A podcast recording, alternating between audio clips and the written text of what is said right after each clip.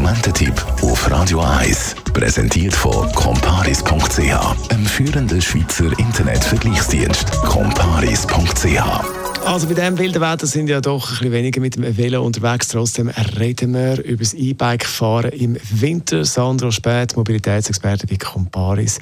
E-Bike-Fahren im Winter, jetzt um die Zeit finde ich persönlich jetzt ein bisschen ungemütlich, aber theoretisch kann man das E-Bike natürlich das ganze Jahr brauchen.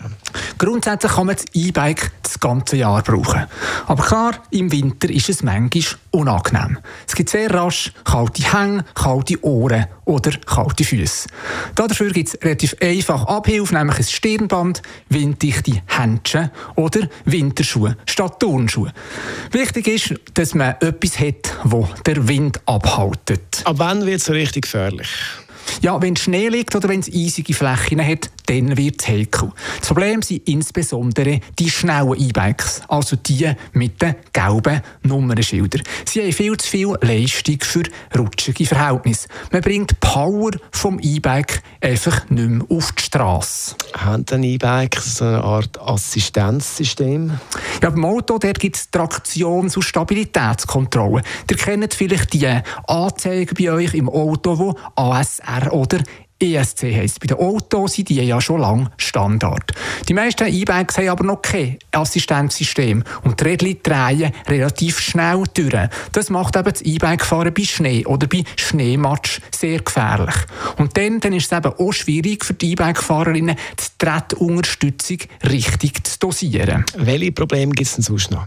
Ja, so ein E-Bike kann rasch 25 Kilo schwer werden und das macht es natürlich, sofern es mal rutscht, viel schwieriger, das E-Bike unter Kontrolle zu bringen. Dann kommt noch dazu, dass mit so einem schweren Velo in einer Kurve ganz andere Fliehkräfte wirken.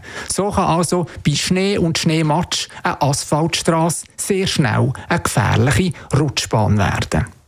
Wenn es also Schnee hat, dann rate ich dazu, das E-Bike unbedingt daheim zu stehen.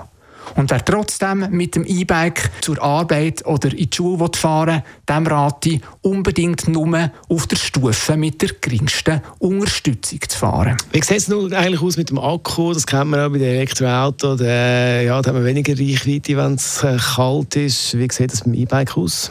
Ja, moderne Akkus sind so gebaut, dass eine Kälte grundsätzlich nicht schadet. Klar ist aber, die beste Leistung hat so ein Akku bei Temperaturen zwischen 10 und 20 Grad Celsius. Es ist aber klar, die E-Bikes-Akku funktionieren auch bei minus 10 Grad noch. Nur ist ihre Leistung eingeschränkt. Die kommen also mit dem E-Bike viel weniger weit. Wichtig ist, dass man das E-Bike nicht in der Kälte lässt, weil das schadet am Akku.